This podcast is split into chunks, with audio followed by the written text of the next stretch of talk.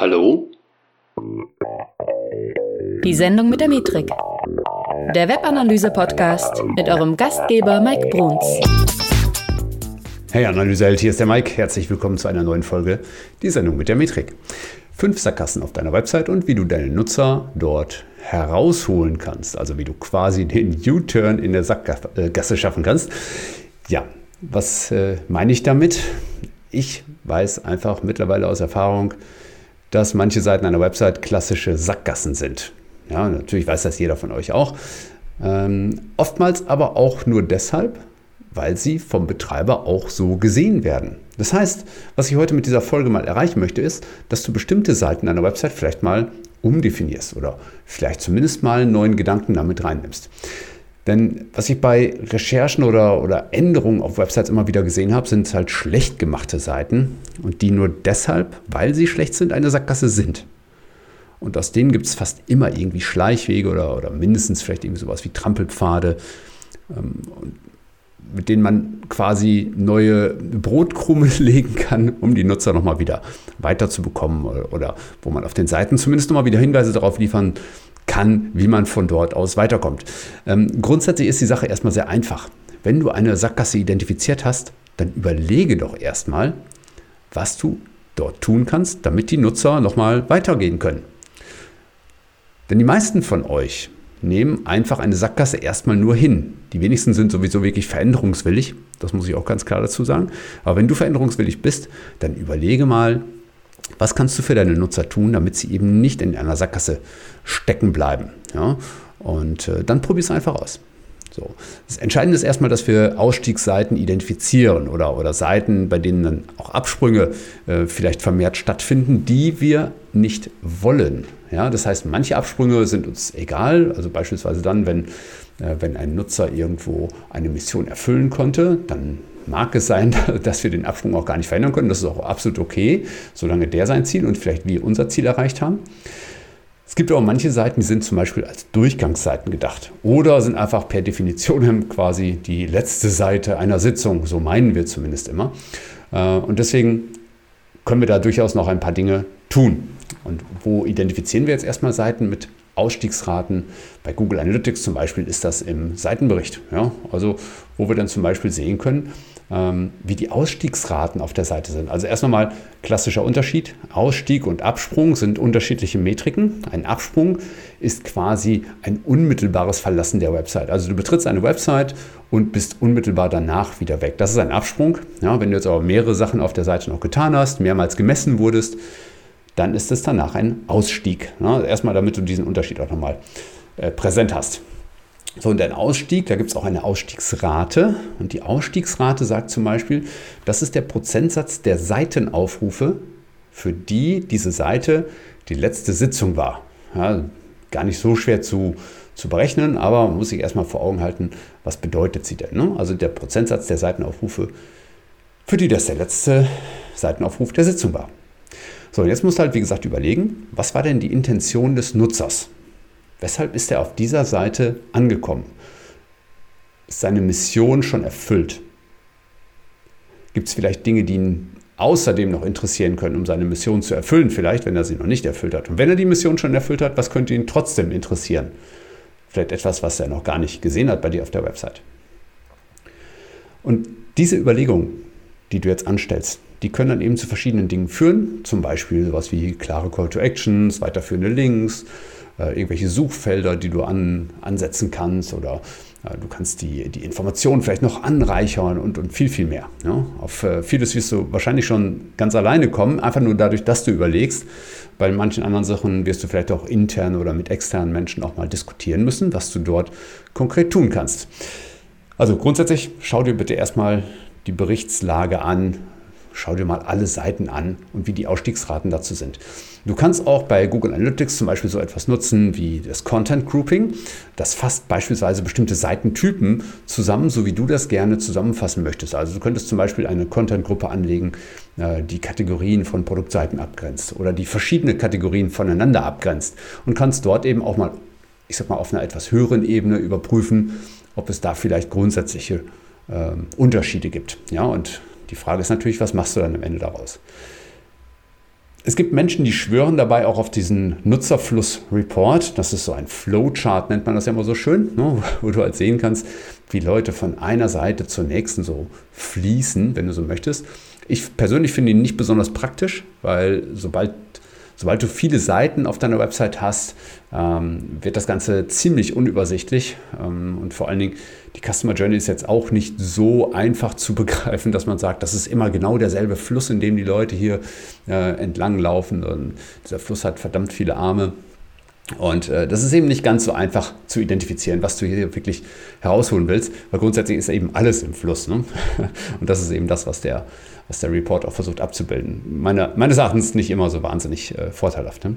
Ähm, aber du kannst dort natürlich auch so ein bisschen vielleicht ein Gefühl dafür kriegen, ob es überhaupt Fluss gibt auf deiner Seite. Ja, das ist das, was der Bericht durchaus leisten kann.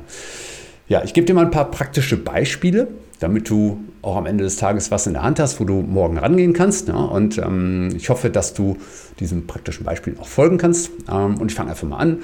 Äh, kurz vorher vielleicht noch ein kleiner Disclaimer. Das alles, was ich dir sage, äh, das kann auch vollkommen Humbug für deine Seite sein. Das heißt, es kommt darauf an, ob du das testest, ob das bei dir funktioniert, was ich dir sage. Und du wirst wahrscheinlich auch verschiedene Features dort einfach mal ausprobieren können. Also fangen wir einfach mal an. Äh, und eine klassische Sackgasse, die ich ganz oft sehe, ist die Danke-Seite. Ja, was ist die Danke-Seite? Das ist also normalerweise die Seite, die du als Nutzer siehst, wenn du beispielsweise deine deinen Kauf abgeschlossen hast. Ja, dann kommt noch mal sowas wie, hey, danke, dass du bei uns eingekauft hast und jetzt hau ab. also so in etwa. Ne, ein bisschen übertrieben gesagt. Aber bevor halt jemand nach einem Kauf oder, oder wenn er seine E-Mail-Adresse abgegeben hat, ähm, jetzt verschwindet, könnten wir doch mal überlegen, ob es noch etwas gibt, was von dieser Stelle aus für den Nutzer vielleicht noch interessant ist. Weil, wenn jemand bei euch gekauft hat oder seine E-Mail-Adresse für einen bestimmten Zweck abgegeben hat, ja, dann ist er doch vielleicht an Dingen auch darüber hinaus ähm, interessiert zum Beispiel den Newsletter. Also wenn jetzt jemand bei euch gekauft hat, vielleicht hat er den Newsletter noch nicht, aber er hat Vertrauen in euch. Ja, vielleicht ist der Newsletter hier an dieser Stelle nochmal eine gute Idee, die du ihm anbieten könntest. Ja, ähm, oder du könntest ähm, dem Nutzer vielleicht auch mal, zum Beispiel wenn er als Gast bestellt hat bei dir ja, und keinen Account hat, biete ihm doch nach dem Kauf, weil das jetzt auch alles so wahnsinnig schön reibungslos gelaufen ist, biete ihm doch an, der kann doch jetzt noch einen Account erstellen. Weil Vorteil 1, Vorteil 2, Vorteil 3. Ja, also was hat der Nutzer dann tatsächlich davon, dass er bei dir jetzt einen Account erstellt? Und das Tolle ist, wenn er bei dir einen Account erstellt, hast du natürlich auf Dauer noch wesentlich bessere, noch wesentlich relevantere Dinge, die du diesem Nutzer auf Dauer eben anbieten kannst. Das heißt, das ist am Ende des Tages hoffentlich ein Win-Win. Ähm, aber bitte zwing den Nutzer nicht in ein Opt-in für einen Newsletter zum Beispiel, sondern frage ihn einfach höflich. Vielleicht machst du es auch ganz witzig, wie auch immer. Ne? Äh, aber denke mal dran, wenn du es nicht schaffst, den Nutzer auf Dauer zu halten, dann war es halt ein One-by-Stand. Den möchtest du eigentlich gar nicht. Ja, oder wenn du zum Beispiel ähm, äh, Leads generiert hast und der Nutzer jetzt auf der Danke-Seite war, hey, danke, dass du mir deine E-Mail-Adresse zur Verfügung gestellt hast, dann biete ihm doch vielleicht noch relevante Content-Seiten an. Ja, oder vielleicht bietest du ihm auch ein Gespräch an. Also wenn du zum Beispiel telefonische Beratung machst oder, oder, oder, dann ist ja hier vielleicht ein guter Zeitpunkt zu sagen, okay, äh, toll, dass du mir deine E-Mail-Adresse gegeben hast. Wenn du Beratung brauchst, wir rufen dich auch gerne zurück. Dann gib uns doch hier deine Telefonnummer und dann regeln wir alles weitere. Aber es wäre einfach schade um einen schönen Traffic, den du dir möglicherweise teuer verdient hast, ne, den du äh, vielleicht sogar über Ads eingekauft hast ähm, oder wo du, wo du dir große Mühe gegeben hast auf der Website, äh, ein Engagement zu erzeugen oder eine Interaktion zu erzeugen, wenn er jetzt einfach wieder weg wäre. Also, danke Seite wäre so das Erste. Ne? Das war Tipp Nummer eins. Dann ein zweiter Tipp, den ich immer sehe, wenn du eine Site Search anbietest, also eine Suche auf deiner Website äh, und manchmal sucht halt ein Nutzer etwas, was zu keinem Ergebnis führt. Und dann gibt es eine sogenannte Nullergebnis-Suchseite.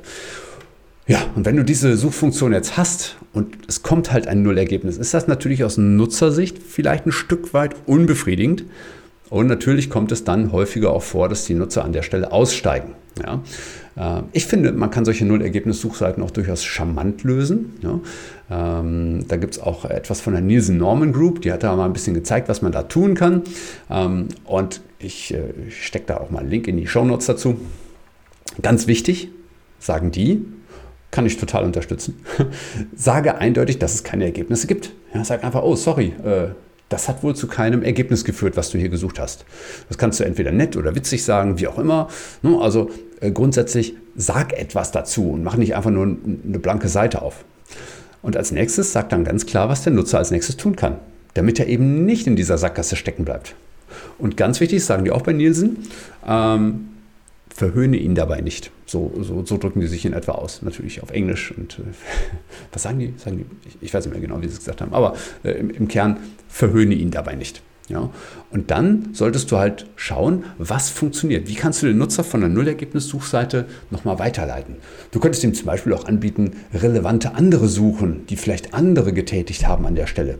Ähm, oder du könntest ihm vielleicht auch anbieten, ähm, ja, Content, der zu, zu seiner Suche passt, statt äh, ein Produkt Ne? Also wenn, wenn jetzt irgendwie die Suche für ein Produkt nicht so ganz hingehauen hat, vielleicht hast du aber Content, der, der besser passt. Ne? Also äh, kurzum, du kannst ihn durchaus noch davon überzeugen, weiterzumachen und dass es noch durchaus mehr gibt als nur diese, dieses leider Null-Ergebnis. Und dann misst eben, was davon funktioniert. Das ist halt wichtig, dass du mit Webanalyse dann eben entsprechend Gas gibst. Ja, also ich finde, je nachdem, was du auf deiner Seite so, so anbietest, liegt hier ziemlich viel Potenzial. So, der nächste, dritte Punkt, wenn ich nicht irre, dritter Punkt, genau, den ich habe, sind Blogposts. Ja. Ähm, in Zeiten von Content Marketing enden ja viele, ähm, ja, enden ja viele Blogposts und lassen den Nutzer dann mit dem vorgestellten Text oft alleine. Ja, das heißt also, jemand hat sich diesen Text durchgelesen und was kommt dann? Was könnte jetzt noch passieren? Sind die Fragen des Nutzers schon allesamt beantwortet? Oder gibt es vielleicht Dinge, die den Nutzer darüber hinaus jetzt interessieren? Also ich finde sowieso, dass den Blogposts Call to Actions äh, obligatorisch sind. Also in irgendeiner Art und Weise muss nochmal etwas folgen, äh, was der Nutzer jetzt tun kann. Ähm, aber es könnte es natürlich auch in, in Links umwandeln. Ne? Links zum Beispiel zu weiterführenden Beiträgen oder wenn es in die Tiefe geht, nochmal zu tieferen Beiträgen ähm, relevante Produkte, die zu diesem Post passen oder, ach meine Güte, Fantasie, Fantasie. Äh, vielleicht fällt dir noch irgendetwas ein. Vielleicht hast du auch einen Beitrag geschrieben zu, zu einem Produkt auf deiner, in deinem Shop, ja, und das Produkt gibt es mittlerweile gar nicht mehr oder ist veraltet. Geh also auch gerne mal durch alte Blogposts durch und verweise dann vielleicht am Ende des Beitrags auf einen neuen oder vielleicht sogar direkt am Anfang. Ne? Du kannst ja auch direkt einleiten mit, hey, dieser Post beschäftigt sich mit einem Artikel, den es nicht mehr gibt, aber es gibt einen neuen. Ne? Also das passt aber genauso und liest das einfach mal unter dem Aspekt, dass es einen neueren Artikel dazu gibt. Also wie gesagt, auch alte Blogposts lassen sich auch durchaus reaktivieren, wenn du sie hast. Ja? Und ähm, ja, wenn du, wenn du eben wissen willst, an welcher Stelle sich der Einbau von Dingen jetzt noch lohnt, dann prüf einfach mal überhaupt, ob bestimmte Dinge in diesem Blogpost gesehen werden. Dafür brauchst du eben auch wieder Webanalyse, die dir eben verrät oder verraten kann, wenn du es richtig machst. Was sind denn für Elemente überhaupt gesehen worden auf, auf der Website? Gibt es dort vielleicht ähm, ja, vielleicht bestimmte Call to Actions, die gesehen wurden. Haben sich die Leute nur im oberen Drittel aufgehalten? Hat jemand den Futter gesehen? Wie viele Leute haben den Futter gesehen? Was haben die danach gemacht? Und so weiter. Und vielleicht kannst du daraus eben Handlungen ableiten, die sich eben dann für äh, die Erweiterung dieses Blogposts gut, ja, gut eignen, sage ich mal. Und wenn du etwas einbaust, dann vergiss bitte nicht, dass du mit deiner Website eben Ziele erreichen willst. Ja, das heißt letztendlich, bei der Erstellung des Contents geht schon los. Das ignorieren viele. Und hatte ich auch in der letzten Folge darüber gesprochen. Ohne Ziele weißt du einfach schon mal gar nicht, wo du investieren willst. Und du weißt natürlich auch nicht, welchen Content du schreiben willst. Und das betrifft insbesondere auch Blogposts. Ja? Entschuldige bitte, ich musste das mal kurz loswerden hier. So, also, wenn du etwas einbaust, dann denk bitte immer dran, dein Content soll auch Ziele erfüllen. Ja? Und äh, du solltest natürlich dann auch wissen, welches Ziel hat ein Nutzer, der sich diesen Content, den du mit Zielen ausgestattet hast, äh, welches Ziel hat dein Nutzer? Und kannst du das Ziel vielleicht auf irgendeine Art und Weise noch besser äh, versuchen herauszukitzeln? Kannst du ihm noch etwas geben, das seine Zielerreichung möglich macht? So, dann habe ich hier den nächsten Punkt. Das ist Punkt 4. Das sind die Service-Seiten. Also welche Seiten meine ich damit? Ähm, zum Beispiel so klassisch so Impressum oder Seiten wie über das Unternehmen oder Kontaktseiten oder meinetwegen auch, das kann man vielleicht ein bisschen erweitert, so QA-Seiten, ne? also Frage-Antwort-Spielchen. Wenn du da gelandet bist, dann ist ja manchmal weiß man nicht so richtig, was soll ich jetzt hier noch machen. Ne? Ähm, natürlich kann der Nutzer sich jetzt selber auf die Suche machen und das Menü nochmal durchstöbern oder du gibst ihm einfach auf diesen Seiten einen Hinweis darauf, was denn jetzt vielleicht eine relevante Folgeaktion wäre weil zum Beispiel viele andere Nutzer das ebenfalls getan haben. Das kannst du alles wiederum messen. Also nutzt dort vielleicht auch ein Call to Action. Also wenn du zum Beispiel eine, eine Kontaktseite hast, dann kannst du dort ja auch zum Beispiel sagen, hey, wir haben auch äh, folgende Seminare oder wir haben äh, folgende Produkte, die für dich äh, wichtig sein könnten. Hast du dir das schon mal angeschaut und so weiter? Äh, aber sei bitte sehr konkret ähm, und versuche die Leute dann auch relativ gut dann auf die nächste Seite zu, zu leiten. Ähm, manchmal, ich habe auch äh, eine Kontaktseite mal gesehen, das fand ich sehr interessant. Dort war nochmal so, so ein kleines interaktives Formular, wo man quasi ankreuzen konnte, auch wofür man sich interessiert. Und daraufhin äh, wurden dann darunter eben relevante ja, Posts oder Produkte gezeigt, die den Nutzer dann nochmal ähm, weiterleiten sollten. Und das fand ich persönlich eigentlich ganz charmant. Hm? Ähm, Wichtig finde ich auch, dass es dann nicht so vollkommen unpersönlich ist darunter, ne, sondern, äh, oder dass vielleicht das, was du darunter schreibst, äh, auch einen, einen, Bezug zu einer Frage hat. Hm? Ähm, dass du also nicht einfach nur den, den Titel eines Blogposts darunter schreibst zum Beispiel, sondern dass du ähm, dir vielleicht ein bisschen Mühe gibst und sagst so, hey, äh, folgender Beitrag zeigt dir, wie du X und Y, ne? Äh, oder so wirst du Z und U oder was auch immer. Ja, also dass du halt da auch versuchst, konkrete Fragen tatsächlich zu beantworten, die der Nutzer eben hat. So, mein fünfter und letzter Tipp in dieser Folge ist, äh, dass du dich um die 404-Seiten bemühst. Das ist ein Klassiker, den ich, wie ich finde, viel zu oft ungenutzt sehe. Erstmal, was ist überhaupt ein 404-Fehler? Also 404-Fehler, äh, wenn also jemand eine, eine Seite auf deiner Website aufruft, und diese Seite existiert beispielsweise nicht, ja, dann äh, wird häufig vom Server ein sogenannter 404-Fehler zurückgegeben. Ja, und das ist ein sogenannter Client Error. Und das heißt einfach, der Nutzer oder sein Browser rufen eine URL auf, die auf dieser Website nicht existiert. Ja, und jetzt gibt es da so automatisierte 404-Seiten, wo dann halt draufsteht, hey, sorry, die Seite gibt es nicht. Ähm, und das kann man jetzt aber auch noch so gestalten, dass der Nutzer eben nicht hier endet und sagt, oh, was für ein Mist, jetzt komme ich ja gar nicht weiter, sondern du hilfst ihm vielleicht auf anderem Wege nochmal ähm, den Pfad wieder zurückzufinden. Ne? Das heißt, ähm, der Nutzer hat ja wahrscheinlich keinen Fehler gemacht, weil entweder ist irgendwo ein, vielleicht ein externer oder ein interner Link irgendwie kaputt gegangen. Ist sehr selten, dass jemand einfach nur zufällig eine falsche URL eingibt, ne? sondern irgendwie ist der der Nutzer kann ja nichts dafür, dass er hier auf der falschen Seite gelandet ist. Zumindest in den meisten Fällen. Ja, ähm, und bevor jetzt einfach nur steht, hier Fehler, du nichts weiterkommen, da kann man sich sicherlich ein bisschen mehr Mühe geben. Und was kann man jetzt tun? Also abhängig von der URL vielleicht, die der Nutzer äh, eingegeben hat, kann man ihm vielleicht äh, unterschiedliche Dinge geben. Ja? Äh, vielleicht kannst du ihm Alternativen anbieten. Sowas wie, meintest du vielleicht, hm, hm, hm, ne? also du schaust vielleicht in der URL, ob da ein bestimmtes Keyword drin steht und jetzt kannst du halt sagen, naja, äh, möchtest du vielleicht zu diesem Produkt etwas wissen? Ja, das hilft ihm natürlich dann sehr akut vielleicht wieder. Oder äh, wenn du hier nicht weiterkommst, schau doch in folgenden Kategorien mal nach. Ja, dann listest du vielleicht deine Menüpunkte nochmal auf, die vielleicht wichtig ist, sind. Oder äh, bitte nutzt diese Suchfunktion, damit du hier nicht, nicht weiter feststeckst. Ne? Also, äh, was auch immer. Also es gibt ja sehr witzige und sehr hilfreiche 404-Seiten, die ich bisher schon gesehen habe. Und ich finde, das ist, ist eine gute Option. Ja, ja also das gerade 404-Seiten, ich finde, da kann man sich auch kreativ ein bisschen austoben, ne? weil die sind oftmals so strunzlangweilig. Da kann man bestimmt was Schönes machen und dem Nutzer nochmal weiterhelfen. Ja? Also bitte prüfe erstmal natürlich mal, ob die Leute überhaupt auf der 404-Seite kleben bleiben ne? oder was sie danach tun vielleicht. Ne? Und abhängig davon, schau einfach mal, was du vielleicht für deine Website davon umsetzen kannst. Ne? Also, meine Frage an dich vielleicht auch, was setzt du denn ganz konkret jetzt mal davon um? Und bis wann? Bis zu welcher Uhrzeit? Ja? Lass es mich wissen, was du davon umsetzen wirst. Und äh, ich würde mich auf jeden Fall freuen, äh, wenn dich das mal so ein bisschen weiter zum Nachdenken gebracht hat. Und äh, ich habe natürlich noch viel mehr Tipps. Ne? Das heißt, wenn du irgendwie, wenn du irgendwie mal wissen willst, wie du deine Website noch besser machen kannst, äh, wenn du also jetzt nicht nur deine Zahlen verstehen willst, sondern wie kannst du deine Website ganz konkret besser machen, dann melde dich doch mal bei mir unter metrika.de/termin und wir gucken mal, wie wir deine Website gemeinsam weiterkriegen.